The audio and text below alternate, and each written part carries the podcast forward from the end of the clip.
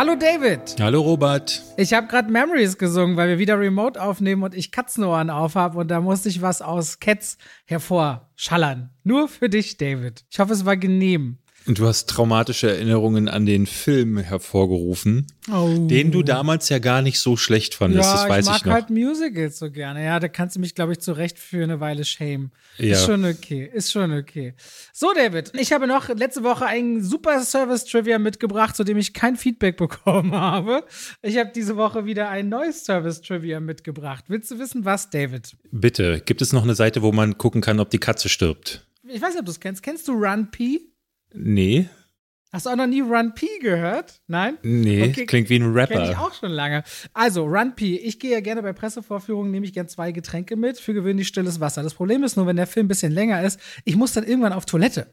Und du weißt ja nicht, kommt jetzt gleich was Spannendes oder nicht. Ich erinnere mich noch bei Creed, letztens bei Creed 3, über den wir noch nicht weiter reden dürfen, weil er noch Embargo hat, bin ich aber auch an einer sehr dramatischen Stelle fast auf Toilette gegangen und stand dann lange in der Tür und habe mir das noch angeschaut.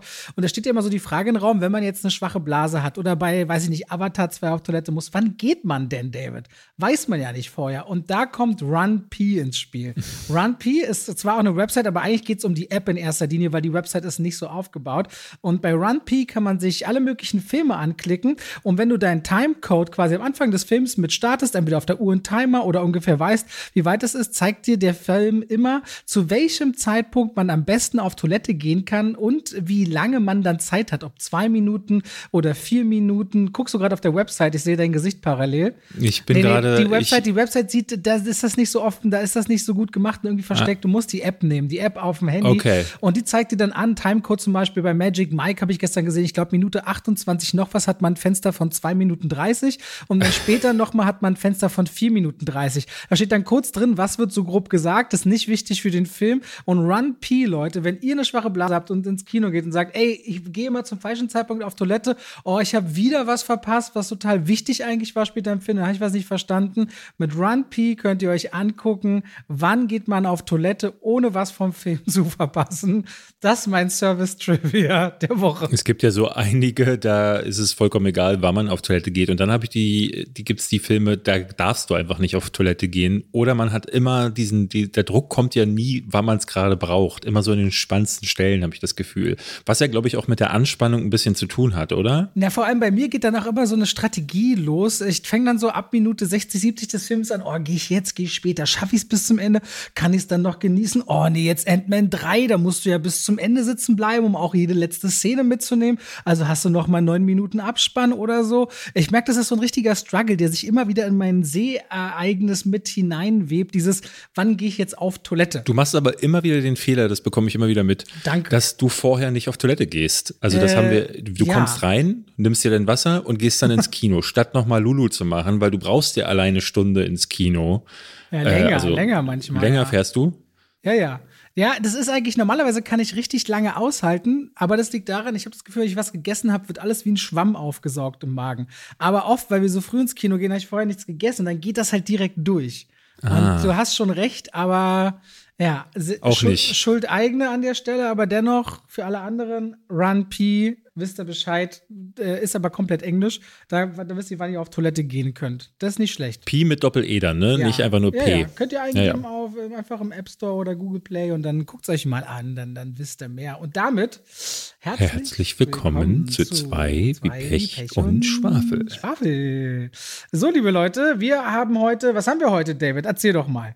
Wir reden heute über, haben wir letzte Woche schon angekündigt, über den kleinsten Mann der Welt, nämlich Ant-Man. Und zwar zum dritten Mal kommt er zurück, äh, der große Blockbuster und der Start in die Phase 5. Ich bin gespannt, wie, was du dazu sagst. Ich habe einen indischen Knaller mitgebracht. Gerade der erfolgreichste Film des Jahres, Robert. Wusstest du das? Ähm, nee, aber ich habe vorhin auch gehört, das letzte Mal, du hast mit Sebastian von Filmstarts und Yves von Moviepilot geredet und die haben den, nee, Sebastian den auch gesehen und irgendwie müssen auch die Vorführungen, wenn man den im Kino seid, mhm. ein einziges Spektakel sein. Aber wirst du ja bestimmt noch drüber berichten. Erzähle ich drüber, genau. Dann habe ich ein paar Dokus gesehen, unter anderem eine der besten, die ich seit langem gesehen habe. Davon möchte ich unbedingt erzählen. Wie auch immer du auf die gekommen bist, wie auch immer du ja. auf die gekommen bist. Ich bin einfach top informiert, Robert. Und dann habe ich noch eine, eine Zombie-Komödie gesehen, davon erzähle ich auch noch. Eine Zomödie? Eine Komödie. Eine Komödie. Oder eine, ah. Kom Kom eine Kombi. Nee. Ah, nee, eine Kombi, na, weiß ich nee. nicht. Ja, ja. Eine Komombi. Kom nee, nee. nee, nee Was hast du denn gesehen, ja Robert? Egal. Ich habe wirklich diese Woche, also ich sag mal so, wir wollen erst nächste Woche über Tar reden, um endlich mal über unsere Lieblingsschauspielerin zu reden. Äh, über Creed können wir noch nicht reden. Ich habe Sonne und Beton gesehen, können wir nicht drüber reden. Über Dungeons and Dragons können wir noch nicht reden. Ich habe einiges gesehen, worüber wir nur nicht reden dürfen, wegen vieler Embargos. Ich habe nur Ant-Man diese Woche mitgenommen. und habe noch der Elefantenflüsterer gestern angefangen, aber da war ich zu müde. Die ist, äh, ich glaube, Oscar-nominierte Dokumentation gewesen dieses Jahr. Oder mhm. ist, die Oscars sind ja noch nicht, also ist Oscar nominiert. Und ansonsten, ich habe wirklich nichts außer Ant-Man gesehen. Ich war die Tage sehr mit mir selbst beschäftigt. Und manchmal ist das so, dass man sagt, ich bin jetzt halt mit mir beschäftigt und dann geht man seinen eigenen Bedürfnissen nach. Und ich würde mir auch angewöhnen, mich deswegen nicht schlecht zu fühlen. Deswegen habe ich nur Ant-Man mitgebracht und kann euch allen nun sagen, manchmal ist es es so, manchmal hat man mehr Arbeitselan, manchmal weniger. Und ich schäme mich nicht dafür. Punkt, aus Ende. Wir werden aber auch, weil der Super Bowl war natürlich, ähm, am Wochenende über die Trailer mal sprechen. Da kam einiges raus und einer, äh, der Film, der mich ehrlicherweise fast am meisten interessiert, äh, dazu gab es in Deutschland überhaupt gar nichts weiter zu sehen an, an, an Trailermaterial oder so, aber reden wir später drüber. Wollen wir mit dem neuen Marvel Cinematic Universe Film anfangen, David, um mal darüber reden, was uns da so gefallen hat, das kriegen wir schnell hin. Und was uns nicht gefallen hat, das nimmt sicherlich mehr Raum in Anspruch. Äh. Ja, wir hatten ja letzte Woche schon darüber gesprochen, ähm, dass äh, Nerdkultur unter anderem schrieb, das sei der schlechteste Marvel-Film aller Zeiten. Und ich bin mir dann gar nicht sicher mehr in dem Moment, ob meine Erwartungshaltung einfach schon so niedrig ist, dass ich da jetzt nicht reingehe und denke, boah, das knallt jetzt durch. Oder ob ich da vielleicht dann doch ein bisschen mehr drin gesehen habe. Ähm, ich habe auf jeden Fall das Gefühl gehabt, dass ich zumindest gespannt bin, bin, was sie jetzt machen. Phase 5 wird ja jetzt endlich mal wieder einen großen Bösewicht einführen und scheint so eine Struktur einzunehmen, wie das bei der Infinity-Saga gewesen ist. Phase 4 war ja so ein bisschen ziellos, hatte ich das Gefühl. Mhm.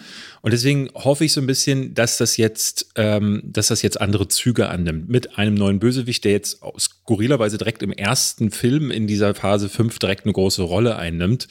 Äh, aber über die Story kannst, wirst du uns sicher jetzt ja, also es geht so. Ich muss auch, auch erstmal vorne wegschicken, dass für mich Ant-Man immer der langweiligste Charakter im Marvel ja. Cinematic Universe war. Ich bin auch mit Paul Rudd äh, da schauspielerisch überhaupt nie warm geworden. Für mich sind die Witze immer so äh, verspielt ins Leere gelaufen. Ich habe auch diese Verbindung zu seiner Tochter nie so richtig geglaubt. Ich fand die immer so anstrengend. Deswegen ich jetzt auch bei Ant-Man and the Wasp Quantumania, so heißt der dritte Teil, der, die eine der beiden einzigen Trilogien im Marvel Cinematic Universe, die vom gleichen Regisseur inszeniert worden sind. Und ich bin deswegen schon sehr verhalten ran. Und ich fand auch, die Trailer sahen nicht gut aus. Sowohl die Effekte sahen schlecht aus, als dass ich auch bei der Geschichte ja. dachte, was wird das? Und ich habe mich vorneweg eigentlich als einziges, das hast du auch schon gesagt, auf Jonathan Majors als Kang the Conqueror am meisten gefreut. Aber fangen wir mal an, wo der Film anfängt. Und zwar, wir, es geht um Scott Lang, der inzwischen als Avenger, der ist gefeiert, der schreibt ein Buch über seine eigenen Abenteuer. Er liebt es, im Mittelpunkt zu stehen. Wenn er irgendwo einkaufen geht, kriegt er was gratis. Auf der Straße wird er angesprochen. Er liebt so dieses Leben, was er sich aber so ein bisschen unsympathisch transportiert von einem, der ja doch irgendwie einfach nur gemocht werden will. Ein bisschen im Dorn im Auge ist ihm aber seine eigene Tochter Cassie. Nicht, dass er sie nicht über alles liebte, aber die kommt so ein bisschen nach ihm und äh, ist auch diebisch unterwegs und ist nicht zum ersten Mal im Gefängnis, wovon Scott überrascht ist, weil er davon gar nichts weiß. Und an seiner Seite so im Familienbund immer noch Hope und deren Eltern Hank und Janet. Und was sich da als erstes so transportiert, ist, dass wir diese, diese, diese Geschichte haben, einmal zwischen Vater und Tochter und die Frage, was verbindet die beiden? Und, und er will sie unbedingt vor allem beschützen, da, vor dem gefährlichen Leben und dass sie ja nicht so wird wie er. Und das wird auch das tragende Element werden in Ant-Man 3, als dann alle aufgrund der Raffinesse von Cassie durch ein Gerät, mit dem man mit dem Quantenreich kommunizieren kann, auf einmal sich dort wiederfinden. Und dann findet ein auf der einen Seite große Erdeckungstour dieses Reiches statt und gleichzeitig ein ewiges Rumgeeire von Janet, die da ja, glaube ich, 30 Jahre lang fest hingespielt von Michelle Pfeiffer und einem fünf oder sechs Mal ein Ohr abkaut mit, da unten ist etwas, das. Und dann kam er, der. Ja, ja. Und ich wollte nie wieder. du denkst das jedes Mal, das, was das, soll denn das? Was soll das denn das? ist ohnehin ein großes Problem des Films, dass er mal wieder diese typische Marvel-Nummer abfährt, ähm, dass Charaktere sich so über in, in so Arcs unterhalten. Sprich, ähm, hier wird nicht, äh, hier werden nicht die ganzen also die Geschichte kommt nicht auf den Tisch, sondern sie deuten vieles nur an, weil das wird in späteren Filmen ja nochmal aufgegriffen. Also was ich zum Beispiel selber ganz furchtbar fand, war, dass Kang, den ich sehr mochte, Jonathan Majors, den ich sehr mochte, unterhält sich im Grunde nur so in, in so Floskeln. Wenn du wüsstest, was ich alles gesehen habe. Oder so Sachen wie, du weißt nicht, was ich alles verloren habe. Und ich dachte die ganze Zeit, yo, das weiß ich tatsächlich nicht, das wüsste ich aber gerne. Zeig mir das doch mal. Und das passiert nicht. Das äh, wird man sich wieder zusammenklauben müssen aus folgenden Filmen. Und stattdessen passiert sehr viel Herumgeschwurbel. Vorher passiert halt das mit Janet, äh, Janet Van Dyne, die wirklich, glaube ich, für 45 Minuten immer wieder sagt, er hat, ist hier auf mich getroffen. Dabei siehst du ihn relativ früh schon und du siehst ihn auf dem Poster. Die erste Szene ist es, glaube ich, direkt. Man ne? weiß, wer kommt. Das hat mich so ein bisschen an Old erinnert, wo auch die ganze Zeit darüber gesprochen wird, was, was ist hier wohl an dem Strand? Ja, in einem Film, der Old heißt und der im Trailer ja. schon äh, die also ganze über die erste Prämisse Stunde von Ant-Man 3 will man so No Shit Sherlock drüber schreiben, habe ich das Ja. Gefühl, so wo man denkt so, nein, Captain Obvious ist überall. Und aber du hast gerade über, über Jonathan Majors geredet, aber auch wenn er seine Floskeln bringt, ist der schauspielerisch, in, auch in diesen Floskeln, weit über dem, was alle anderen abliefern. Ja, ja. So ging es mir die ganze Zeit. Ich glaube nicht zwischen Scott und seiner Tochter, die komplett abdegradiert wird als das Motiv des, des ich muss sie retten, ich muss sie beschützen, dass da wirklich eine Bindung steht. Das steht zwar irgendwo in einem Drehbuch geschrieben, aber Gefühl ist da nicht. Janet und Nee. Hank, die irgendwie noch mal über die Zeit mitten in diesem Action-Abenteuer philosophieren. Was war eigentlich, als wir uns so lange nicht gesehen haben? Waren wir uns immer treu? Also eigentlich eine Frage, die könnte man wirklich stellen. Da könnte man Beziehungen aufarbeiten. Aber hier dient das so als Gag-Vehikel, das irgendwo ins Nirgendwo läuft, läuft. Und Hope, an die kann ich mich, und zu dem Zeitpunkt, wo wir jetzt drüber reden, haben wir den Film vor, ich glaube, acht Tagen gesehen, so gar nicht mehr wirklich erinnern, was sie da eingenommen hat. Nee. Dazu stört mich darüber hinaus, dass wenn ein Superheld eine besondere Fähigkeit oder Eigenschaft hat, meinetwegen Batman, der ja im Grunde auch erstmal keine eigenen Kräfte hat, doch irgendwie dadurch glänzt, dass es eine Einzigartigkeit gibt, um dessen Anzug, um dessen Mentalität, um dessen Härte und allem, was dazugehört. Und ich habe das Gefühl, irgendwo in Ant-Man, in dem Ant-Man-Universum sind schon 30 dieser Anzüge gefertigt worden, sodass im Grunde jeder Ant-Man sein kann. Also für mich verliert Paul Rudd irgendwie auch jede, jede Besonderheit als diese Figur. Und das finde ich äh, zunehmend richtig äh, langweilig. Und insgesamt ist Ant-Man 3 extrem vorhersehbar und fühlt sich halt äh, deutlich länger an als nur die zwei Stunden, die er ist und sieht. Und ich bin ja, du weißt ganz genau, du siehst ja die Greenscreens immer sofort und dich nervt es regelrecht. Ich bin da ja ultra entspannt und, und lass mich davon nicht foppen. Aber die erste Stunde sieht wirklich so aus, als wäre der Film teilweise nicht fertig oder zumindest wie gigantische Rückschritte. Und das bei einem Budget von 200 Millionen Dollar.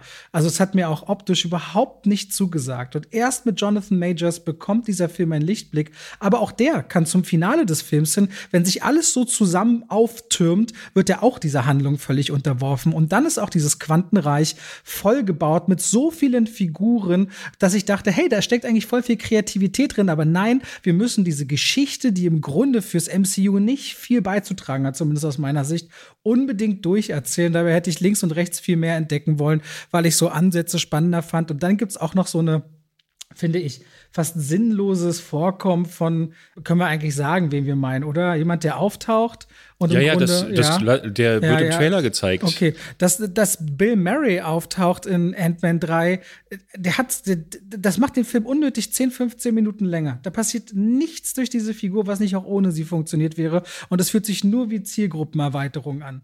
Und das war's auch.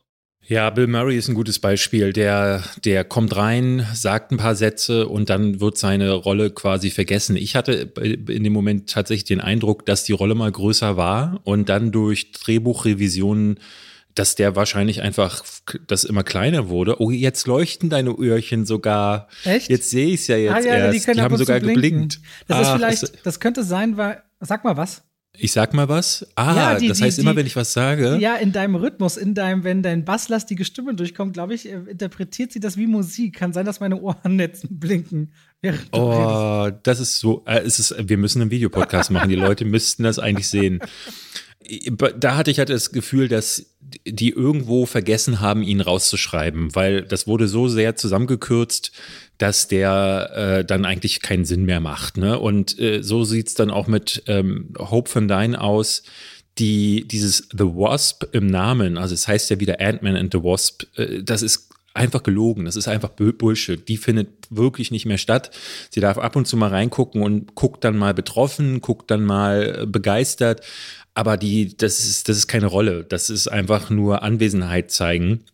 Aber selbst Ant-Man, das hast du auch schon gesagt, spielt gefühlt eine Nebenrolle. Ich glaube, die größten Rollen haben, für, haben noch Janet Van Dyne, also Michelle Pfeiffer und Kang. Und beide stechen auch nicht wirklich heraus.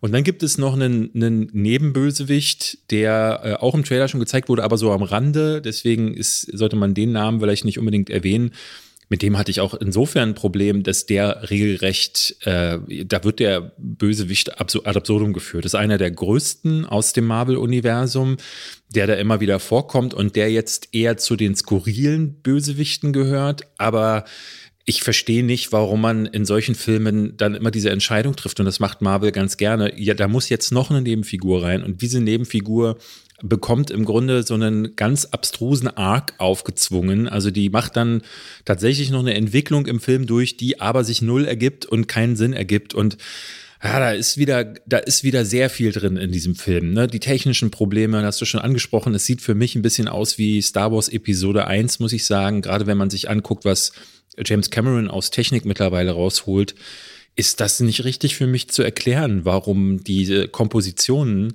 also die echten Menschen in dieser, in dieser Fake-Welt auch so krass fake aussehen. Und dadurch ist es am Anfang sehr, sehr schwer, da reinzukommen. Ich fand eigentlich die Idee nicht schlecht, in dieses Quantenuniversum zu gehen und da mal so eine völlig fremde Welt zu zeigen.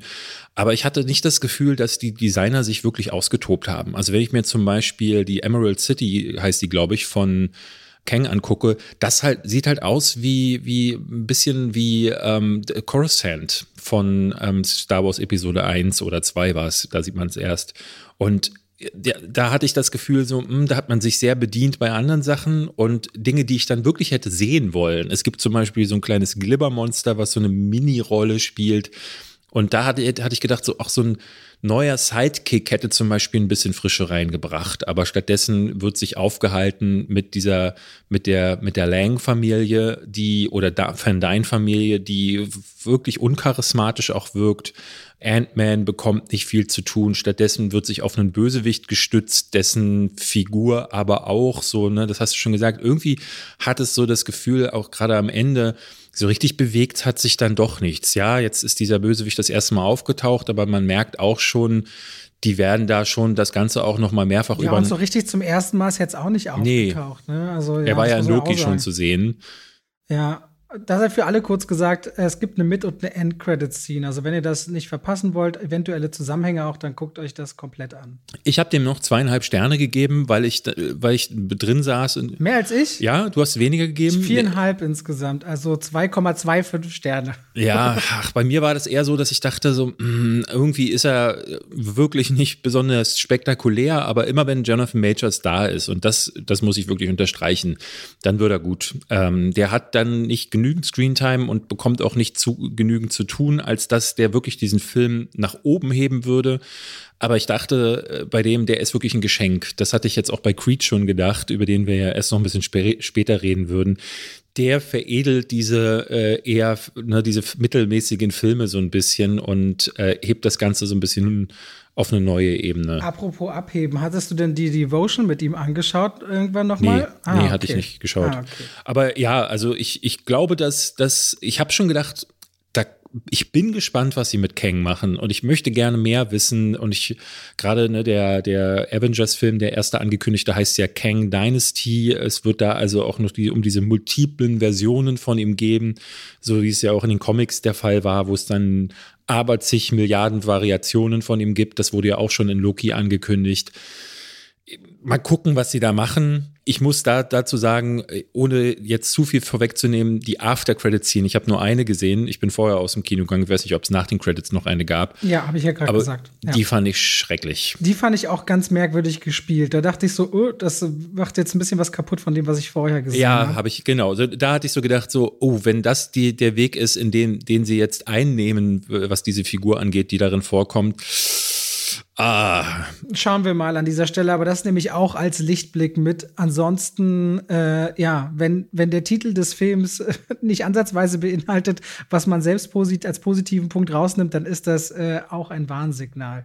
Also Ant-Man ist für mich nach wie vor nichts. Ich bin gespannt, ob Disney wieder jetzt auch beim dritten Ant-Man-Film Plakate mit einem ganz kleinen Ant-Man veröffentlichen wird. Beim ersten Mal fand ich super, beim zweiten Mal dachte ich, habt ihr keine neuen Ideen? Beim dritten Mal mal gucken, ja, ja. was sie damit noch machen. Ich kam aus dem, ich kam aus dem Kino raus und die Disney Dame, die hinterher fragen, werden wir immer gefragt, wie wir den finden. Und die meinte dann, als ich sagte, naja, leider ziemlich banal, meinte sie, ah, du magst aber auch gar keine Marvel-Filme.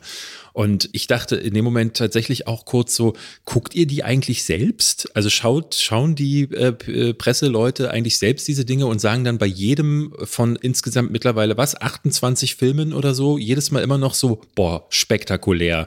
Weil man, es ist ja so ermüdend mittlerweile immer, dass er, also gerade wenn dann am Ende Eskalationsstufe 1000 erreicht wird, dann, das ist so nach Schema F mittlerweile. Dann gibt's die fette Schlacht, auch jetzt echt den, wir kommen gleich dazu zum Flash-Trailer, wo ich auch dachte, oh, muss es wieder die fette Schlacht am Ende geben? Ich halte es nicht aus. Ich bin ehrlich gesagt bei diesem Thema, das finde ich immer sehr schwierig, wenn man nach der Pressevorführung seine Stimme oder Meinung kurz abgeben soll, einen ersten Eindruck, dass das dann kommentiert wird von so mhm, PR-Pressemenschen. Ja, ja. Weil irgendwo, wir befinden uns natürlich im Rahmen der Pressefreiheit und die Leute wollen gerne natürlich eine Meinung wissen und ein Stimmungsbild. Das zu kommentieren kann auch eine, eine Art und Weise sein, Druck auszuüben. Ich finde ja, das ehrlicherweise sehr unangenehm und also ich stehe da drüber und du ja auch, aber richtig finde ich das nicht. Nee, ich versuche diese Leute auch immer wieder zu umgehen, weil es super unangenehm werden kann. Und es äh, äh, nicht, also ne, es, es löst ja dann sogar so Ängste aus wie wird man beim nächsten Mal noch eingeladen, wenn man jetzt drei Filme in Folge doof fand. Ja, aber, aber mal so Ängste darf es eigentlich nicht auslösen. Ne? Eben, also niemand ja, ist verpflichtet, einen einzuladen. So Studios haben auch die Wahl zu sagen,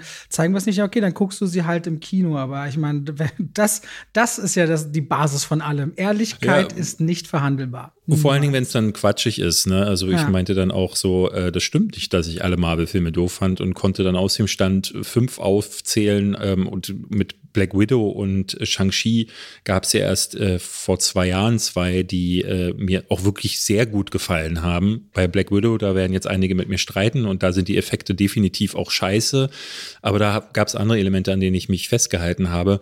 Die vierte Phase war jetzt, ähm, zumindest die, die letztes Jahr ausgestrahlt wurde, war halt leider gar nicht meins. Aber mit Loki gab es eine Serie, die ich auch gefeiert habe das ist dann so ein bisschen, ne, wenn man dann rauskommt und die Leute sagen, du findest ja alles doof, gerade bei jemandem wie mir, der sich das auch ähm, immer wieder von äh, äh, Zuschauern anhören muss, die dann auch immer nur drei, vier ausgewählte Videos sehen. Also ich bin sehr gespannt. Heute, äh, wir nehmen das an einem Dienstag auf, 18 Uhr fällt das Embargo, die Kritiken werden äh, dann veröffentlicht von uns allen da werden sich halt wieder die einfinden, die dir oder mir schreiben, äh, Marvel findet ihr doof. Und das ist halt leider nicht wahr. So, ich das habe so viele können, Filme geliebt in den ersten ja, ja. Phasen, also wirklich geliebt. Guardians of the Galaxy ja. sieht ja zum Beispiel, der, der, der, dritte Trailer sieht echt stark aus. Da freue ich mich zum Beispiel drauf. Da reden wir gleich drüber. Ehe uns aber vorher musst, musst du uns noch erzählen, was du so gesehen hast. Darf ich mir aussuchen, was zuerst oder hast du eine feste raus. Reihenfolge? Also ich schrieb David wirklich letztens in einer Nacht, wo ich nicht mehr viel Zeit hatte, stolperte ich darüber, dass die Dokumentation Val über Val Kilmer noch auf, die wurde zu dem Zeitpunkt auf Arte vor fünf, sechs Tagen ausgestrahlt.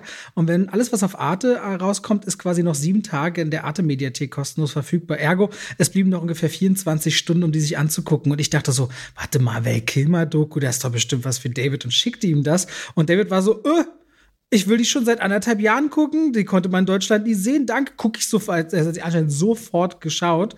Und deswegen würde ich mir wünschen, was über Welt zu hören nach meiner Selbstbeweihräucherung an dieser Stelle.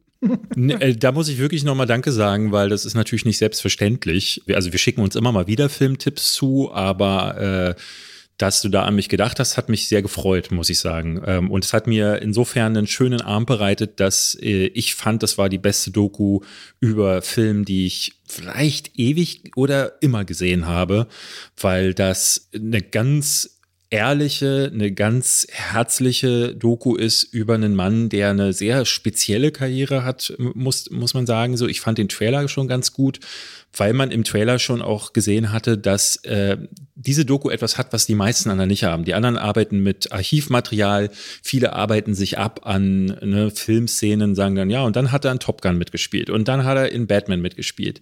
Aber was Val Kilmer anders äh, macht, ist, dass der eine Kamera geschenkt bekommen hat, schon als kleiner Kerl.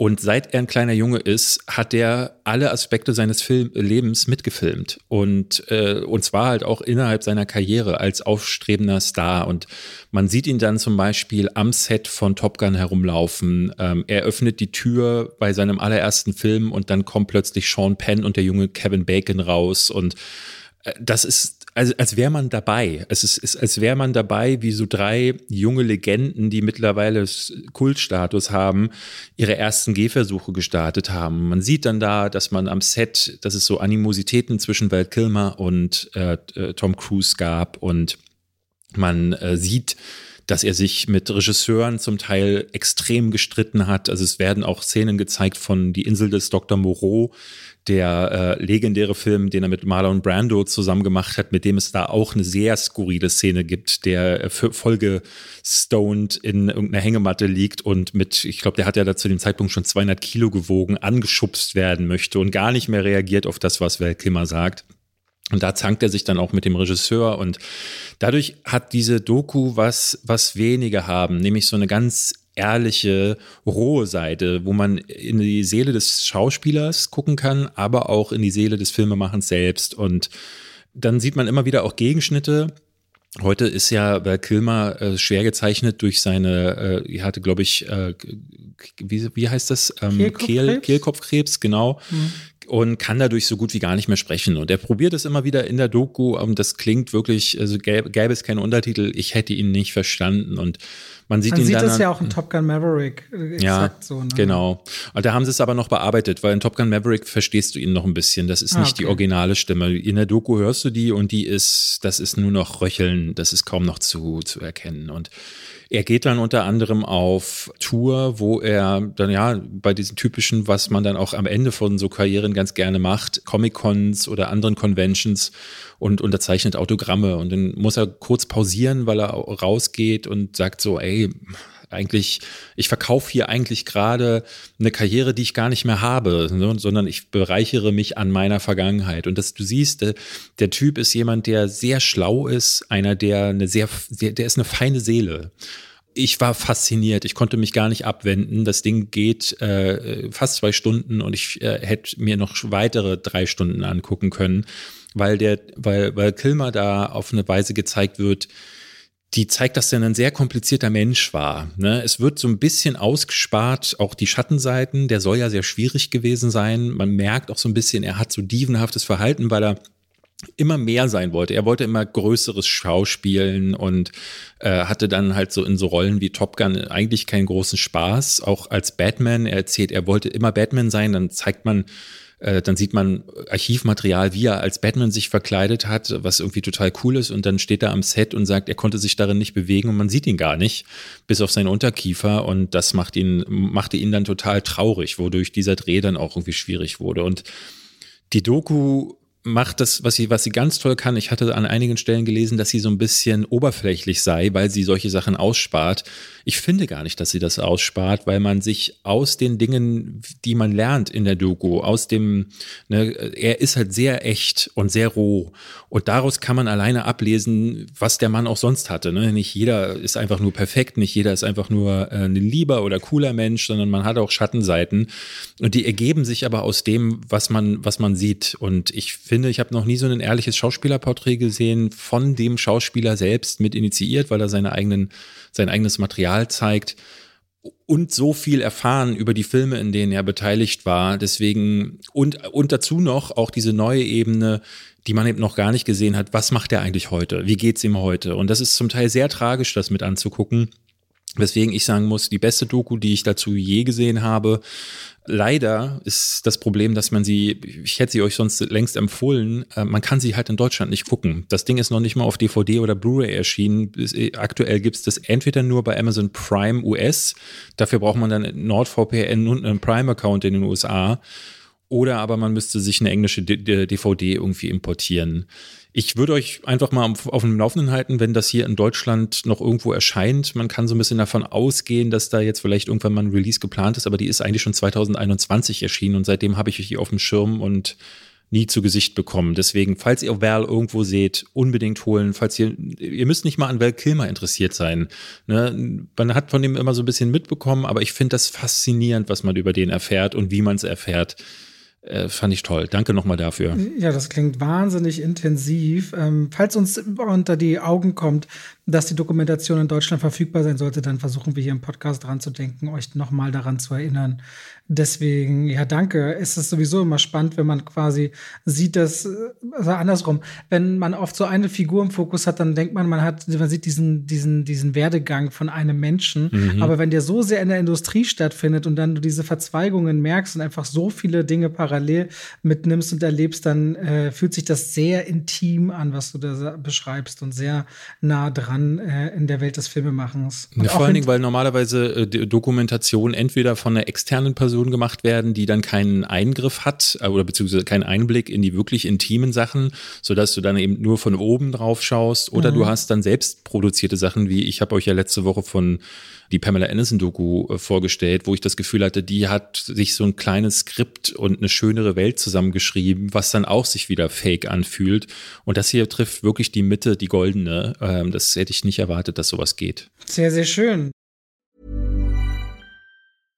Und damit schalten wir raus aus dem Podcast rein in die Werbung. Ach, David, das mhm. Wetter draußen ist schön. Ich koche so gern. Du hast jetzt langsam aber sicher zumindest ein bisschen kochen gelernt, dank Hello Fresh. Aha, weil es ist doch wirklich, muss man mal jetzt mal ohne Schmu sagen, es ist doch wirklich einfach mit diesen Kärtchen, die man nach Hause bekommt, in der Kochbox, mit den passenden Zutaten in der richtigen Menge, Schritt für Schritt die Sachen so zubereiten, wie es darauf steht. Also ich kann mir schwer vorstellen, dass das nicht Spaß macht oder beziehungsweise, dass man nicht zumindest auch was Neues dazulernt, wie man Dinge zubereitet. So geht es zumindest mir und ich weiß, dass David auch immer mal wieder gerne bei HelloFresh Sachen kocht und dann schon überzeugt auch darstellen kann, seht, ich bin wertvoll, was ja, die Küche ja. anbelangt. Ich, ich, bin, auch ich bin auch ein Mensch. ich finde es immer wieder schön. Also jede Woche hat man 30 Gerichte oder mehr zur Auswahl. Man kann auch noch Toppings und Desserts und verschiedenste andere Sachen bestellen und sich quasi seine Kochboxgröße für zwei bis vier Personen zwischen drei und fünf Gerichten in der Woche auswählen und dann eben auch sich überlegen, will ich vegan, will ich vegetarisch, will ich Mischköstler. Es gibt so viele Sachen, die man danach sortieren und aussuchen kann und dann bestimmt man quasi an welchem Tag, zu welcher Uhrzeit will man es geliefert bekommen. Und ich habe bestimmt schon 40, 50 Kochboxen in den letzten Jahren und es hat für mir immer alles sehr gut funktioniert. Und wenn ihr sagt, ihr wollt HelloFresh jetzt mal ausprobieren, vielleicht mit David und mir und uns unterstützen, dann macht das doch gerne. Und dann könnt ihr den Code HF Schwafel, also HF wie HelloFresh und Schwafel verwenden, wenn ihr euch bei HelloFresh anmeldet als Neukunde oder auch als ehemaliger Kunde. Und ihr findet auch nochmal natürlich in den Shownotes die passenden Links dafür. Und wenn ihr HF Schwafel verwendet, dann könnt ihr in Deutschland bis zu 120 Euro, in Österreich bis zu 130 Euro und in der Schweiz bis zu 140 Schweizer Franken sparen und der Versand auf die erste Kochbox ist auch noch kostenlos. Es ist einfach, es ist schnell und die Rezeptkarten, ich hebe die auch immer auf. Da hat man immer Inspiration, wenn man Gäste hat und sagt, heute koche ich mal was ganz Feines. Habe ich mir selbst überlegt. Danke an HelloFresh an der Stelle, viel Spaß damit und damit schalten wir raus aus der Werbung zurück in den Podcast. So, wie ist es denn, wenn man einen indischen Blockbuster oder einen Shah Rukh Khan Film schaut in einem Publikum, was total sich drauf freut, David? Also ich hatte leider nicht so ein Publikum erwischt, wie das immer wieder berichtet wurde. Es gibt TikToks, wo man sieht, dass in diesem äh, Khan-Film Leute nach vorne gehen vor die Leinwand und dann diesen finalen, es gibt so am Ende einen Tanz und den tanzen die dann mit. Bei mir war es so, dass die Leute ihre Hände so mitbewegt haben im Kinosessel und es war auch nicht dieses Jubeln zu hören. Das war eine Sache, die ich von, das haben mir Leute in den Kommentaren unter meiner Kritik geschrieben, die meinten, nee, bei ihnen sind die aufgesprungen und ähm, wenn Shahrukh Khan das erste Mal reinkommt, das ist ja meistens begleitet von Zeitlupe, Windmaschine bläst ihm durchs Haar, ne, diese, diese Hero-Shots. ja, ja. Das können die Inder total gut und die gehen halt ewig. Ähm, der Film könnte eine halbe Stunde kürzer sein, wenn die ganzen Zeitlupen draußen wären. Aber das sind die Momente, da rasten die Leute aus. Und das, ich glaube, das planen die indischen Filmemacher schon mit ein. Patan ist eine Geschichte, die haben sie sich halt zusammengeklaut aus Mission Impossible, aus James Bond und äh, ein bisschen auch Jason Bourne und so Sachen, die Vorbilder, die man schon kennt. Die erste Action-Sequenz haben sie sich komplett aus äh, Captain America Winter Soldier geklaut. Da wird auf einem Highway ge gekämpft, äh, auf einem fahrenden Auto. Und jetzt frag mich mal, wer das fahrende Auto fährt. Niemand, genau. Man fragt sich, wie, wie ist das möglich? Aber diese Fragen stellt man sich in einer Tour. Da können Leute Helikopter durch die Gegend ziehen und äh, Granaten werden in der Luft mit einem Karate-Kick nochmal zurückgetreten. Das, also nichts ergibt Sinn. Die ganze Zeit fragte ich mich, wie kann das sein? Aber das, ist, das nimmst du irgendwo hin. Das ist so, ähm, ich habe es in meiner Kritik äh, benannt, wie wenn dir Fast and the Furious zu logisch ist und zu bodenständig, dann bist du genau hier richtig. Shahrukh Khan ist jetzt, was, 53 oder so oder 56?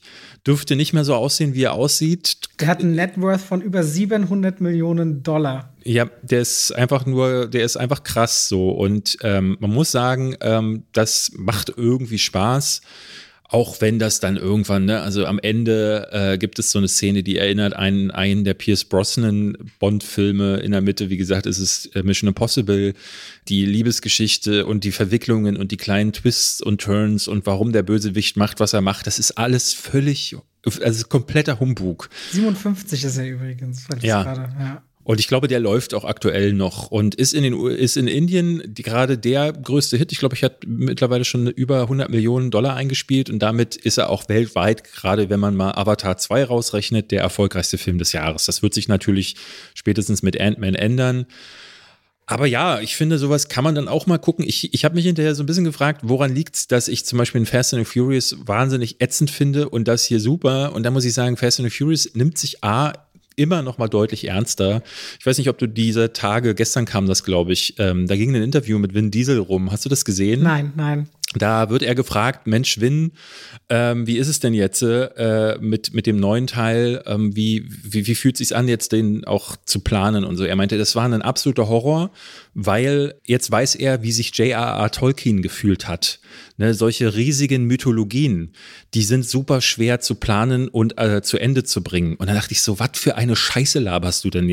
Der zehnte Teil äh, hat jetzt einen Bösewicht, den, wo sie gesagt haben so, ey, erinnert ihr euch noch damals in Fast and Furious 5, wo in der einen Szene irgendwo was äh, explodiert? Ja, da stand nämlich jemand im Hintergrund und der ist jetzt wütend und kommt jetzt zehn, äh, fünf Filme später, kommt dann nochmal wieder und ich dachte so, dafür willst du mir erzählen, saßen eure Writer im Writers Room jetzt ewig rum und vergleichen sich jetzt mit J.R.R. Tolkien und George R. Martin.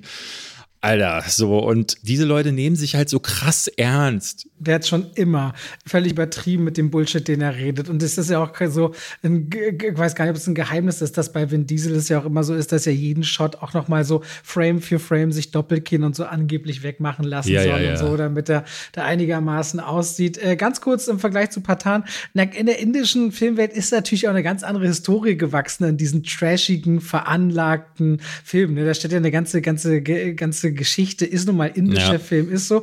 Übrigens auch interessant, dass das indische Publikum hauptsächlich der Grund ist, warum Disney Plus äh, defizitär ist. Ne?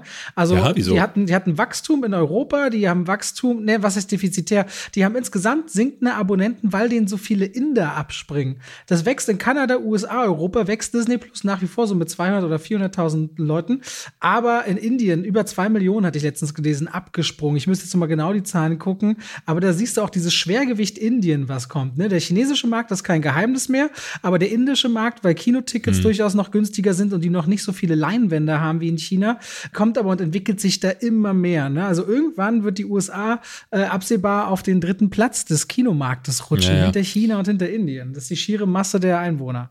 Also wenn ihr auf sowas Bock habt, dann äh, kann ich euch, euch das empfehlen. Ähm, vielleicht, meistens wird es wahrscheinlich nur in einer der Großstädte gezeigt, aber wenn ihr da ein Kino findet, ich saß in einem Film voll mit anderen Indern. Ich war der einzige Deutsche, der da saß, beziehungsweise äh, deutsche, nee, stolzer, deutscher Staatsbürger ist auch Quatsch, weil das werden die anderen auch sein. Hat, waren dann auch so viele Gewinn, Gewänder? Immer wenn ich so, äh, wenn das so ein bisschen so, man geht ins Kino und ich hatte so indisches Publikum Nee, nee. in meinem Leben, waren sie oft auch so ein bisschen echt bunter gekleidet, wie so ein Nee. Happening. Gar nicht so? Nee, okay. war ganz normale Streetwear, die alle hatten. Aber ähm, du merktest so, die, äh, es ist eine andere Kinokultur. Also sie gucken diesen Film schon anders mit, man, es wird sich unterhalten. Es wird lauter gelacht, hatte ich das Gefühl. Es wird auch mal geklatscht. Aber es ging nicht so ab wie in manch anderen Vorstellungen, wo man auch so Videos gesehen hat. Aber, aber äh, Patan ist die Sorte Film, die sowas evoziert. Es gibt da Action-Szenen, da habe ich wirklich breit grinsen müssen, weil sie hirnamputiert sind. Gegen Ende wurde es ein bisschen ermüdend, weil ich merkte so, ach, na ja, nee, das ist mir jetzt dann doch ein bisschen too much. Ähm, aber äh, es ist ein Ritt und den kann man mitmachen, wenn man möchte. Alright, alright. Nochmal hin zu dem, weil David hat durchaus mehr gesehen diese Woche. Tut mir leid, aber wie gesagt, ich stehe ja nach wie vor dahinter. Was hast du noch? Ich habe noch äh, eine ganz kurze Empfehlung, die habe ich schon in meinem letzten Just Watched getätigt. Ich sag's hier nochmal, äh, äh, ich bin großer Fan von Tennis. Ich weiß nicht, das wusstest du, glaube ich, gar nicht, oder? Dass du da großer Fan bist, ich weiß, du hast ja, also du, du hast äh, sowas wie, wie Borg McEnroe muss der dann lieben, den Film, ne? Ja, den fand ich Und fantastisch. Battle of Sexes. Was gibt's denn noch für große Tennisfilme? Wimbledon. Wimbledon? Glaub, Wimbledon war, glaube ich, mit Kirsten Dunst und äh, wie heißt der äh, Vision-Darsteller Paul Bethany. Dann war ja King Richard dein Lieblingsfilm mit Tennis aller Zeiten. Ja, genau. Und dann, was ist denn noch ein Tennisfilm? Weiß ich nicht, gibt bestimmt einige. Ich habe jetzt eine Doku gesehen auf Netflix, will ich ganz kurz empfehlen. Breakpoint heißt die, die ist im Grunde für Leute, die The Last Dance gesehen haben, diese großartige Basketball-Netflix-Doku mit Michael Jordan sich gesagt haben, oh, sowas mit Tennis, das wäre cool. Dann muss man sagen, hier fehlt jetzt dieser große, alles überstrahlende, schillernde Star, wie es Michael Jordan war. Hier gibt's jetzt, hier geht's eher um äh, Nachwuchstalente, ne? Die große Ära von Novak Djokovic, äh, Rafael Nadal und Roger Federer ist jetzt so ein bisschen, geht dem Ende entgegen. Federer hat gerade das Handtuch gezogen und sich verabschiedet aus dem Tennis-Game. Rafael Nadal wird immer älter und Novak hat jetzt auch schon eine Weile hinter sich. Und deswegen kommen jetzt Warum gehst du denn nie zum Tennis mal gucken? habe ich noch nie, ich glaube, gibt es in Deutschland überhaupt groß, also die großen Grand Slams? Na, ich habe ja auch, ich meine, du machst ja auch aber zu gern Sport. Ich zum Beispiel, wo ich hier wohne, wir haben wir direkt einen Tennisverein, so 400 Ich will mich jetzt beim Tennis anmelden, Und, ja, wir haben ganz viele Nachbarn, die äh, im Tennisverein sind, Tennis spielen. Wir haben ja auch immer Punktspiele. Ich gucke auch ab und zu beim Tennis mit Gina mal zu und dann gucken wir, wenn hier so Heimspiele sind, bei- den, bei den Punktspielen zu und so. Da wäre doch dann voll was für dich. Ein Ja, theoretisch Tennis schon. Also ich gucke natürlich gerne am liebsten die großen Turniere, muss ich sagen, ATP oder ähm, die großen äh, Grand Slams. Mich würde jetzt nicht interessieren, wenn äh, Peter Müller und äh, Ja, aber hast du denn XY überhaupt der Zone und sowas? Ich wusste gar nicht, dass du der Zone und Sky und so, das sind ja dann alles eigentlich Sachen. Nö, ich würde jetzt nicht so sagen, dass ich da so im Game drin bin, dass ich das regelmäßig gucken muss, aber ich habe über Jahre immer wieder das geliebt, äh, immer mal wieder reinzuschauen und mich auch in, zu informieren, wer ist gerade an der Weltranglistenspitze. Und für solche Leute wie mich ist diese Doku auf Netflix, die ist fünfteilig, geht um äh, mehrere, äh, also Leute, die auch wirklich zum Teil schon auf Weltrangliste 2 oder so sind. Also Namen, ja, und die treten dann gegeneinander an, auch gegen einige Stars wie Rafael Nadal und das wird hier porträtiert. Und das fand ich ähm, wirklich spannend, muss ich sagen. Deswegen das eine kleine Empfehlung für Sportfans. Und dann habe ich noch eine Empfehlung. Ja, wobei, ähm, ist ein bisschen schwierig bei Final Ganz Cut. kurz, ich kann ich was zu deiner ersten empfehlen. Ich, äh, ich fühle mich jetzt verpflichtet zu recherchieren. David, am 17. Juni im Steffi Graf Stadion in Berlin sind die Bet One Open. 10 bis 22 Uhr Frauentennisturnier. Wollen wir da hin? Bet 1, Bet, Bet One heißen. Das sind so, warte mal, known as the German Open. German Open. Kannst in Berlin, German Open in Berlin, 17. Juni, kannst du theoretisch hin. Mit Steffi Graf? Nee. Im Steffi Graf Stadion. Ah, okay. Leute, wenn ihr richtig einen Plan habt, dann schreibt doch David mal, wo man hin muss, wenn er mal Live-Tennis in Berlin Okay. Ja, na gut, dann, aber das ist eine gute Idee. Da lass uns doch da mal hingehen. Können wir hier dann drüber sprechen. Ich will ja über Final Cut of the Dead mit dir reden. Hast du zufällig, ich denke nicht, aber hast du zufällig One Cut of the Dead gesehen? Nein. Das ist ein paar Jährchen her, da kam das aus, ja, war das japanisch oder koreanisch? Ich weiß es gerade gar nicht. Es äh, fing an wie ein Film, der absoluter Blödsinn ist, nämlich äh, eine Zombie-Komödie, die ultra trashig wirkte, irgendwie in der Hinterhalle gedreht, aber an einem Stück, also als One-Take. Und ich, ich, als ich den damals gesehen habe, dachte ich so, was soll das? Was ist das für ein Käse? Ähm, Weil es so auch so overacted war und richtig dilettantisch wirkte. Und dann plötzlich bricht dieser Film. Ja, hier ein kleiner Spoiler, aber der Film ist A, ein bisschen älter und B, der neue Film, Final Cut of the Dead, ist jetzt ein Remake. Und zwar vom äh, französischen Regisseur Michel Hazanavicius, der hatte vorher The Artist gemacht und dafür auch den Oscar bekommen. Und der hat irgendwas in dieser Komödie gesehen, äh, dass er gedacht hat, so, das äh, transportieren wir jetzt nach Europa und hat fast einen 1 zu 1 Remake gemacht. Und dieses Mal vermarkten sie den anders als One Cut of the Dead. In One Cut of the Dead wurde dieser Twist nicht vorweggenommen. Jetzt in Final Cut machen sie das schon ganz klar. Und deswegen kann ich euch an dieser Stelle sagen, eigentlich ist das eine Mediensatire. Also eigentlich geht es darum, dass ein Filmemacher engagiert wird und sie dem sagen, hey, wir wollen einen Livestream, also diesen Zombie-Film als Livestream und dann auch noch als One-Take äh, inszenieren.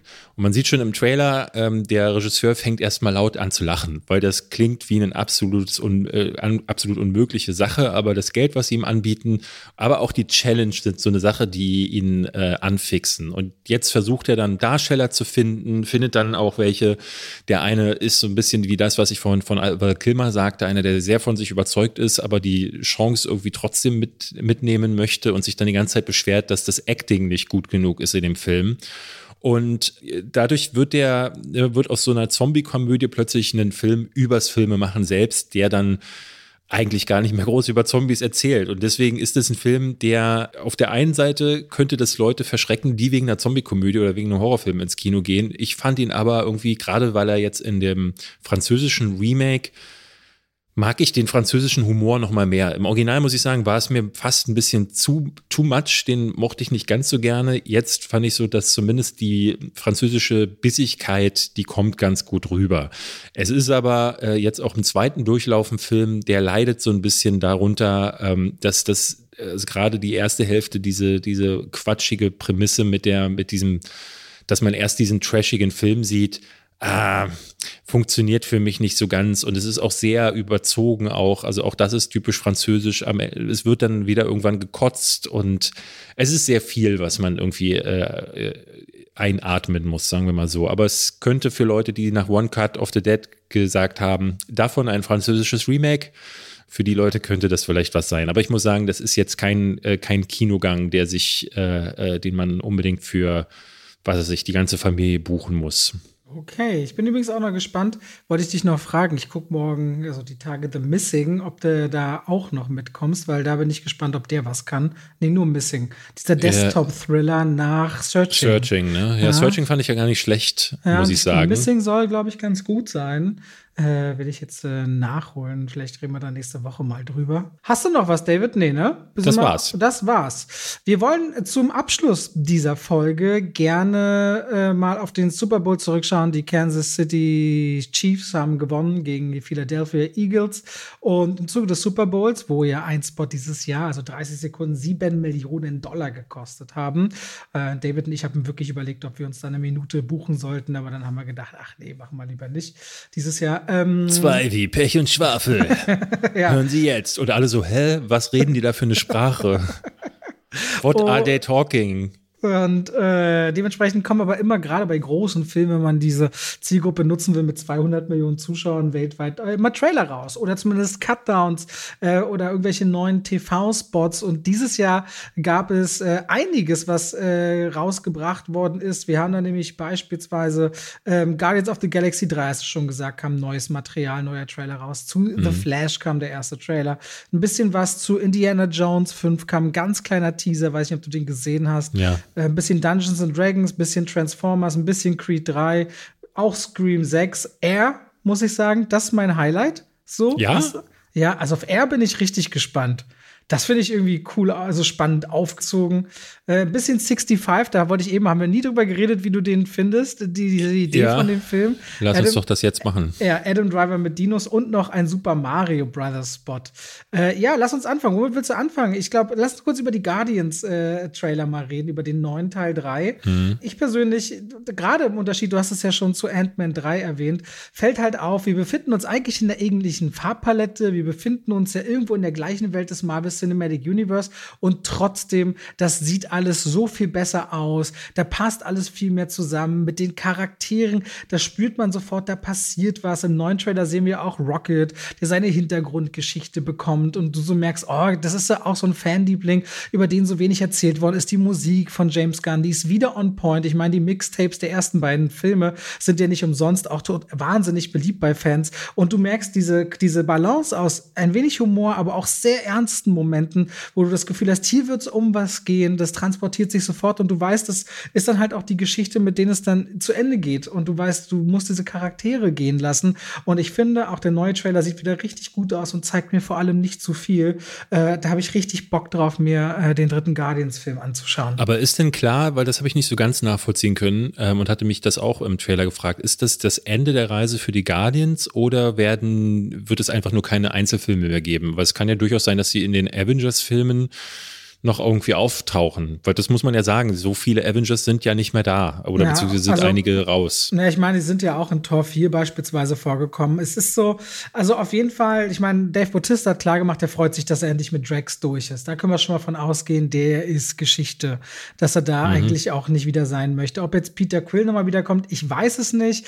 Ob das auch äh, eigentlich was ist, was James Gunn irgendwie auch exklusiv hat, ein Stück weit, kann ich dir auch nicht sagen. Aber es ist auf jeden Fall die letzte Reise Reise von allen zusammen. Und ich fände es gut, wenn sie nicht wiederkommen, weil so werden sie sicherlich eine würdige, tolle Geschichte für sich bleiben und hoffentlich nicht in so einen Abwärtssog der, der Superheldenverdrossenheit bei Marvel mit hineingezogen. Ja, ich finde es halt immer schade, ähm, dass diese Helden irgendwie immer so als, ne, in Tor 4 war das zum Beispiel so, da sind sie kurz mit drin. Man hat das Gefühl, um irgendwie einen, einen Bogen zu erklären, warum, weil sie fliegen am Ende von Endgame zusammen weg und dann muss das aber schnell wieder aufgelöst werden, weil sie eigentlich gar nichts mit denen anfangen können. Man dachte eigentlich, okay, im nächsten Torfilm werden die Guardians dann eine wichtige Rolle spielen. Nee, sie sind nur da, damit man dann am Anfang sagen kann, ja, gute Reise.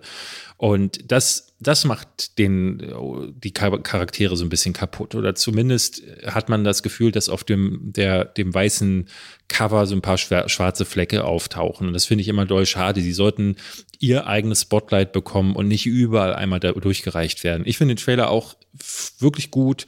Er hat eine schöne Stimmung. Ähm, dieses Melancholische wird eingefangen. Trotzdem habe ich das Gefühl, es wird nicht zu düster.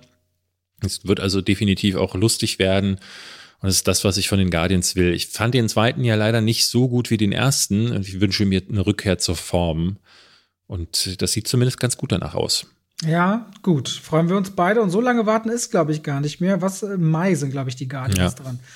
Dann gab es den allerersten Trailer zu The Flash, viel diskutiert. Äh, eine Zeit lang war ja auch die Frage, wird es diesen Film überhaupt geben nach der Umstrukturierung und nachdem man äh, Batgirl äh, für 90 Millionen Dollar Budget weg in die, in die, Mülltonne gekloppt hat, nach der Übernahme beziehungsweise dem Merger von Warner und Discovery. Aber die ersten Test-Screenings waren schon vor Ewigkeiten so gigantisch, dass man an The Flash trotz der ganzen Querelen mit Ezra Miller und seinem privaten Ausflügen Flüchen und, und, und Polizeieskapaden dran festgehalten hat. Nun kam der erste Trailer raus und ich muss sagen, ich finde ihn ziemlich stark. Na, ich kann da sofort äh, diese, dass diese Figur durch die, durch die, durch die Barry Allen, der durch die Geschwindigkeit, durch Zau Zau Reit Raum und Zeit reisen kann, letztendlich in eine Welt will, in der seine Mutter lebt und nicht tot ist und er seinen Vater vielleicht rehabilitieren kann. Da bin ich sofort bei diesem emotionalen Hook und Antrieb dabei. Und ich finde, über diesem Trailer liegt die ganze Zeit so diese, diese, diese Stimmung von einer Figur, deren Motiv wir verstehen können und dann aber mit dieser typischen Zeitreise Problematik.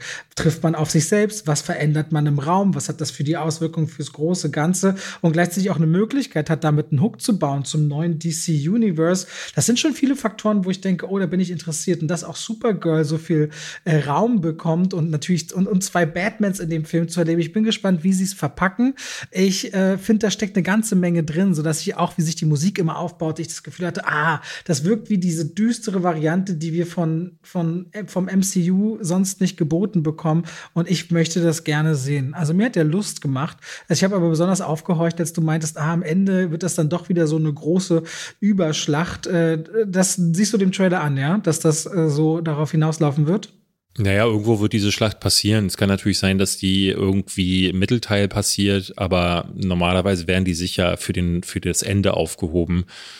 Ist schwer zu sagen, wo die dann, wo die dann kommt. Aber ne, wenn du sagst, da ist eine Menge drin, dann ist es, löst es bei mir eher das Gegenteil aus, ne? Weil zwei Batmans, zwei Flashes, dann Supergirl, dann General Zod sieht man im Trailer. Generell scheint es ja so eine Sache zu werden, die auf äh, Flashpoint hinausläuft oder Flashpoint ist. Ich weiß nicht, ob du das kennst. Ähm, Im DC Universe, in den Comics ist Flashpoint ein sehr wichtiger Punkt gewesen wo das gesamte Universum nochmal resettet wurde. So, es wurde von Anfang an angenommen, dass das jetzt irgendwie ein Teil des, der Geschichte sein kann, weil sie sich damit natürlich auch die Möglichkeit eröffnen, dieses äh, DC Cinematic Universe zu rebooten, was nicht so ganz Sinn ergibt, weil ich auf der einen Seite ähm, so denke, was, wie, wie ergibt das dann Sinn mit, mit Aquaman 2, der ja danach noch kommt und in dem Jason Momoa ja noch die alte Rolle spielt. Außerdem haben sie Flash deutlich vorher geplant als die äh, neuen Dinge, die jetzt James Gunn irgendwie äh, im Januar angekündigt hat. Das, das ist ja erst sehr viel später passiert. Flash wurde schon viel für, früher produziert. Ich verstehe noch nicht so ganz, wie das zusammengehört und ich habe so ein bisschen Angst, dass sie im Nachhinein das versuchen, so ein bisschen zu drehen, damit es auch dazu passt. Also mit Nachdrehs nochmal nachgeholfen haben. Das kann also ein äh, ganz schöner Flickenteppich werden. Und der Trailer hat mich immer wieder so durch unterschiedliche Emotionen geworfen. Auf der einen Seite ich, fand ich es auch voll gut, was du gesagt hast, so diese persönliche Ebene mit seiner Mutter, mit seinem Vater. Auch, dass er auf sich selbst nochmal trifft, finde ich jetzt gar nicht mal so problematisch, aber dann wird, kommt immer mehr dazu und immer größere Bilder und mehr, mehr Effekte. Und bin mir noch nicht so ganz sicher, äh, wie das mit zwei Batmans ist. Gerade Michael Keaton hm, habe ich so ein bisschen das Gefühl, dass, also gerade die Szene, wo er reinkommt, ja, genau, ich bin Batman, das wirkte eher fast ein bisschen comichaft, ne? also oder übertrieben, ne? so ein bisschen auf komödiantisch gemacht. Und sein Batman war das eigentlich nicht. Ne? Das war der moody, broody Typ, der im Dunkeln gesessen hat, wo das Mondlicht Licht gerade so in seine äh, Wayne Manor reingekommen ist. Und äh, ich, ich finde, nur für den, für den Fanservice den Charakter so wieder ein bisschen umzumodeln. Wie gesagt, ich habe das jetzt einfach nur dem Trailer entnommen. Vielleicht ist es äh, gar nicht so im tatsächlichen Film, aber ich bin so ein bisschen skeptisch. Ich wurde hin und her geworfen zwischen jo, das sieht richtig gut aus und äh, ich bin mir nicht sicher. Ich freue mich da wirklich sehr drauf, äh, einfach weil ich oh, diese, diese Abwechslung von Marvel durch DC, da, da, das brauche ich, muss ich ja. ganz ehrlich sagen, gerade so nach Ant-Man. Weißt du, was ich brauche? Was denn? Ich brauche Familie. den Mario-Film endlich. so, äh, ich freue mich total auf diesen Film, weil ich echt jetzt auch äh, nochmal dachte, ähm, es ist jetzt zum Super Bowl ein, ein kleiner Clip veröffentlicht worden, der eigentlich nichts anderes ist als ein Commercial. Und zwar der Commercial, den ähm, Mario und Luigi im Film veröffentlichen, offenbar, um für ihre Klempner-Nummer Werbung zu machen. Und das Ding ist, ich weiß nicht, ob du in den 80ern oder war es in den 90ern die alte TV-Serie geguckt hast. Wir sind die Mario Brothers. Äh, äh, äh, das war mit echten Darstellern.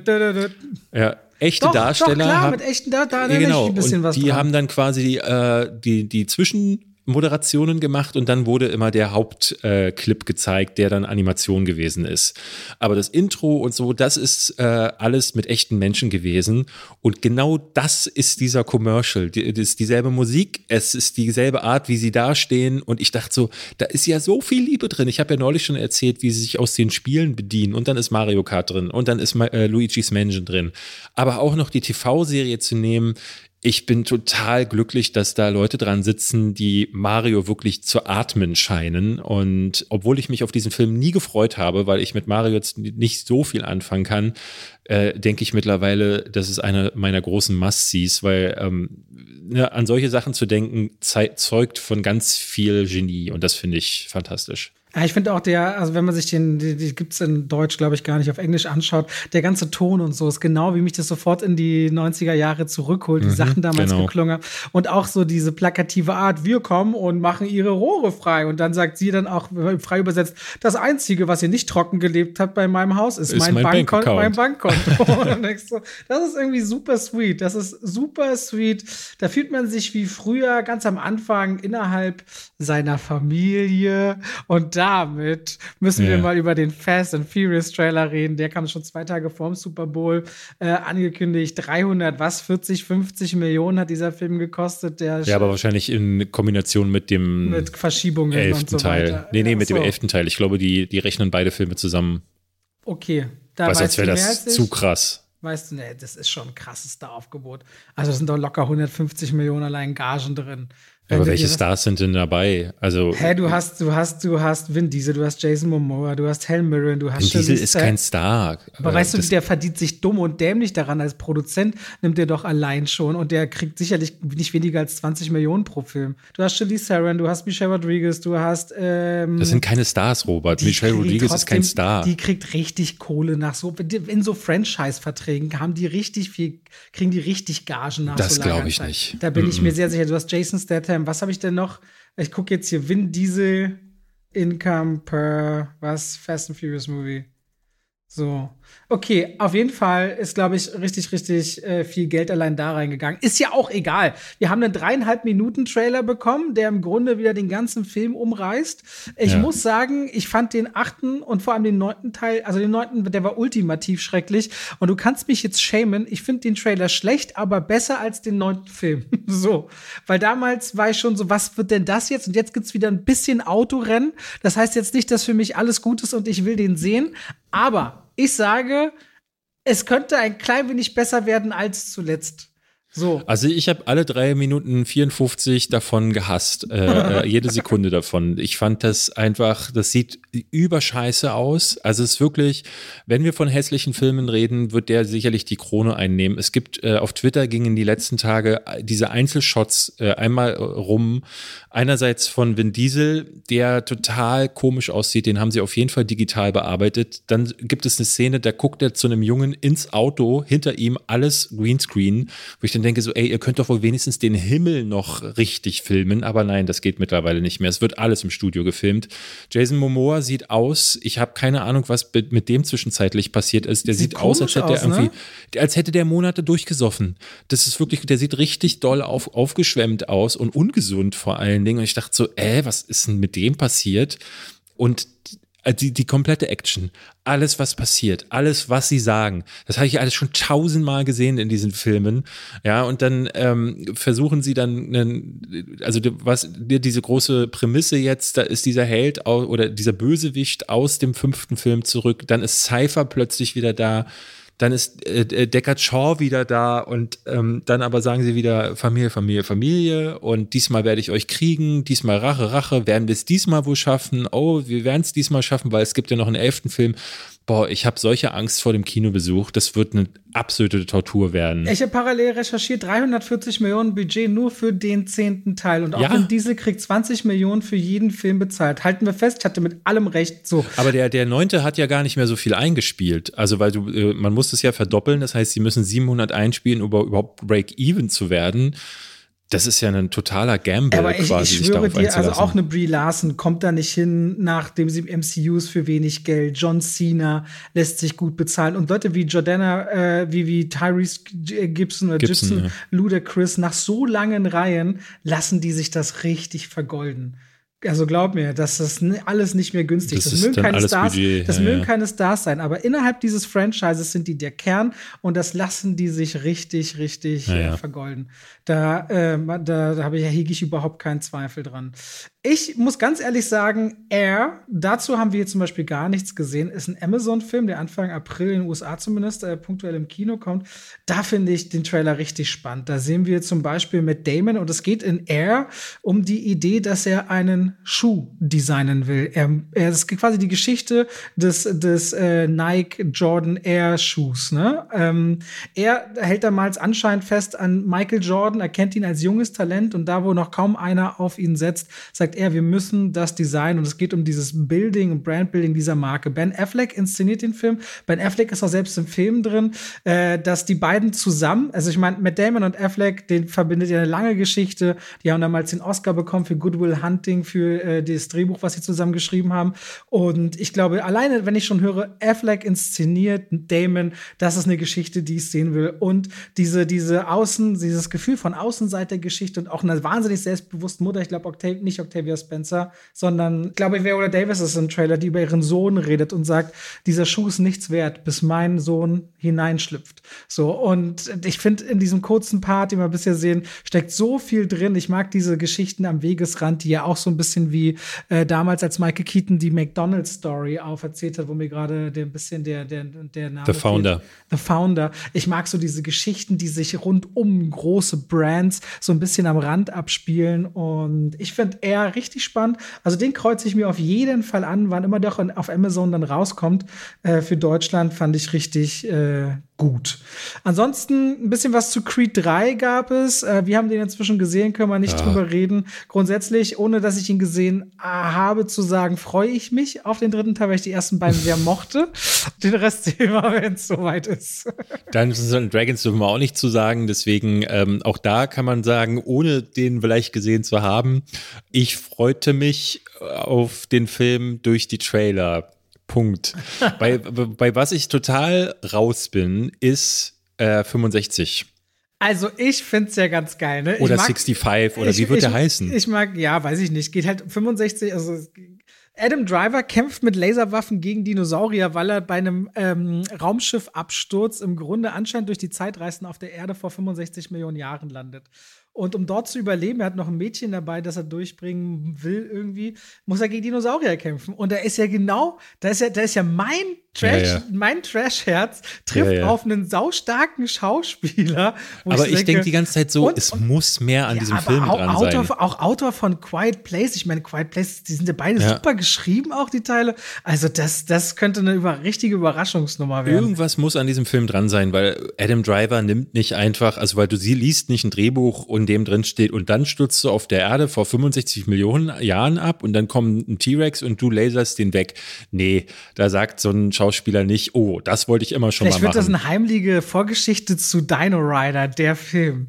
Die- Oder äh, äh, Cloverfield, der neueste Teil, äh, wo dann am Uh. Ende die Cloverfield-Sache sich wieder Mich herausstellt. wundert ein bisschen, dass man zum Mission Impossible im Zuge des Super Bowl Ja. gar nichts gesehen hat. Äh, Hatte ich auch gedacht. Hätte ich sehr gedacht. Auch Ariel hätte sein können, dass da was Stimmt. kommt. Ja. Aber ist Ist da tatsächlich nicht die D23 jetzt demnächst? Ja ich, ja, ich dachte auch so, Super Bowl ist vielleicht dann doch ein Ticken zu erwachsen, ne? Dass der Ja. Disney vielleicht sagt, machen wir jetzt nicht. Bei Scream 6, ich meine, beim fünften Teil waren wir beide so unterwältigt, dass wir mal schauen. Ähm, wobei, da gab es ja so geiles Plakat. Ne? Gina hat ja mal sich aufgeregt, seitdem wird sie jeden Tag angeschrieben gefühlt von Followern, dass sie sich über diese Poster ständig aufregt mit diesen schwebenden Köpfen zu einer Pyramide. Dass es so das lameste Art-Design war. Und gerade bei Scream 6 gab es ja dieses Poster, wo man so das U-Bahn-Netz gesehen hat von New York und die verschiedenen Stationen, die dann quasi Ghostface ergeben hatten. Das sah irgendwie ganz interessant aus. Ich bin mal gespannt, wenn das einfach in der Großstadt spielt, statt irgendwo in, wie heißt die, Witsboro, wie, wie heißt die? Irgendwas Borough. Die ist eigentliche Örtchen, weiß ich nicht mehr. Äh, nicht aus dem, okay. Und ja, ey, Transformers, das lässt mich halt die ganze Zeit super kalt. Ja, Ah, das ist, ich weiß ich nicht. Also ich kann mir auch nicht vorstellen, dass das noch so den Draw hat. Ich bin mir nicht sicher, wie Beetle, nee, wie hieß denn das? Blue Beetle? Ähm, Bumblebee. So, Bumblebee war ja, glaube ich, der letzte Transformers, der gekommen ist. Und wie der lief, weiß ich ehrlich gesagt nicht mehr. Das kann ich dir doch aber ganz schnell rausfinden. Dieser. Beast-Film, äh, also nee, äh, bisher sieht das alles alles ziemlich lahm aus, deswegen nichts für mich. Also Bumblebee hat 135 Millionen Euro gekostet, äh Dollar und hat 467 eingespielt. Also bei dreifachem Budget bist du in einer rentablen Zone eigentlich. Ja, aber gemessen an dem, was die Transformers-Filme früher eingespielt haben, die ja, ja, zum Teil auch über eine Milliarde gegangen sind, ist das eher enttäuschend. Ja, das ist korrekt, aber ein Geschäft bleibt ein Geschäft. Ja.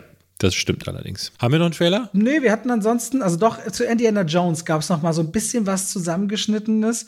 Da fiel mir jetzt aber schwer zu sagen, ob das wirklich viel Neues ist oder einfach nur sehr schnell aneinander geschnitten wirkt. Ich kann, mich, kann mir nicht helfen. Ich habe so viel Hate im Internet gelesen und so viel auch äh, Reviews des Trailers, die den nicht mögen. Ich mag das. Ich glaube, ich glaube da an James Mangold so ein bisschen Klar, der hat auch nicht so gute Filme gemacht, aber ähm, ich, ich hoffe da einfach, dass da ein bisschen von dem alten Indie-Charme rüberkommt. Zu wünschen wäre es, aber man sieht schon so ein bisschen auch beim Super Bowl, dass im Vergleich zu den letzten beiden Jahren da einfach mehr drin ist, schon an Blockbustern von einem kurzen Zeitraum, den man überblickt. Man merkt, dieses Jahr und nächstes Jahr kommt einfach auch eine ganze Menge ins Kino. Und nachdem der Januar und der Februar jetzt noch relativ behäbig sind, ist im März dann, also Ant-Man ist jetzt der erste große Film des Jahres, aber im März geht es dann langsam los im Startschuss und dann erwarten eigentlich ja. im ein, zwei Wochentakt große Filme auf uns und das das ganze Jahr hindurch. Hast du die Nachricht heute gelesen? Der Film startet dann auch im März. Ähm, John Wick 4 soll zwei Stunden und 49 Minuten lang sein. What? Der hat auch eine Berlin-Premiere, habe ich vorhin gesehen, am 8. Ja? März. Für alle, die sich interessieren, John Wick, 8. März, wird anscheinend Keanu Reeves und Chad Stahelski im Zoopalast sein. Ähm, ah, ja, und wir dann ihr, wahrscheinlich auch, würde ich meinen. Kann man an roten Teppich stehen. Weiß ich nicht, ob ich den in der PV gucke oder ob jetzt äh, Leonine uns einlädt. Müssen wir mal so, gucken, guck ähm, wie es dann PV. aussieht. Äh, PV würde mir ansonsten auch reichen. So, für heute war es das, würde ich sagen, oder? Ja, dann äh, würde ich sagen, hören wir uns nächste Woche. Nächste Woche. Vielen Dank fürs Reinhören, liebe Leute. Macht's gut bis dahin. Tschüss. Tschüss.